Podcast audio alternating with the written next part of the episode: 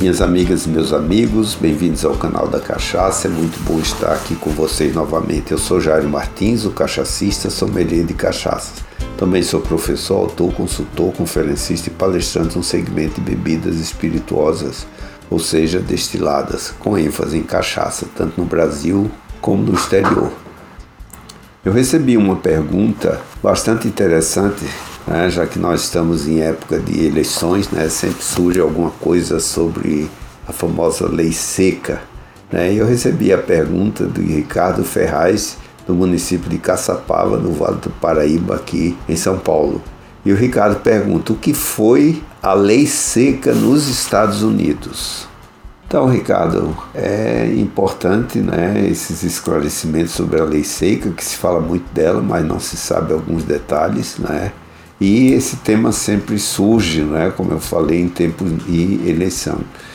Então, ficou conhecido como lei seca nos Estados Unidos, foi um período da história norte-americana que inicia em 1920 e vai até 1933, portanto, 13 anos. Então, durante esse período, uma lei federal proibiu que bebidas alcoólicas fossem fabricadas, transportadas ou mesmo vendidas em todo o território americano. Ela foi aprovada com o intuito de diminuir os acidentes de trânsito causados por condutores alcoolizados. Além de proibir qualquer consumo de álcool, essa lei também proibia a venda de bebidas alcoólicas ao longo de rodovias federais. É, o resultado da implantação da lei seca nos Estados Unidos, na prática, foi realmente o contrário: foi o aumento da criminalidade, do contrabando e da fabricação caseira de bebidas alcoólicas. Né? Quer dizer, é como se dissesse que o tiro saiu pela culatra. Né? Quer dizer, foi a época de ouro para que os mafiosos, como Al Capone, ganhassem verdadeiras fortunas com a venda ilegal de, do álcool.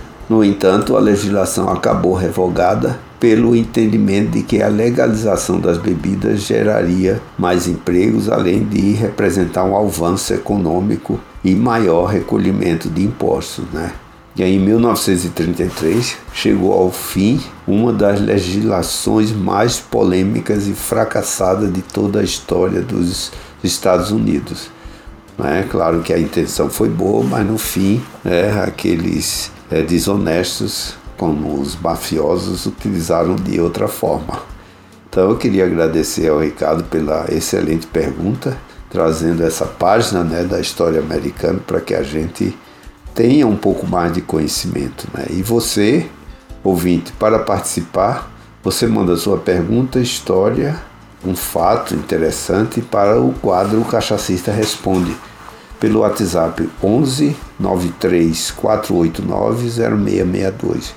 Você grava a sua pergunta, falando também o seu nome completo, e eu vou ter um imenso prazer em responder, disseminando conhecimento sobre a margem brasileira das bebidas, a nossa cachaça. Esperamos você no próximo episódio para acompanharmos mais algum tema referente ao margem brasileiro dos prazeres. E o canal da cachaça é uma realização da Nome Produções e da Som SA. Até o próximo episódio e um forte abraço a todos.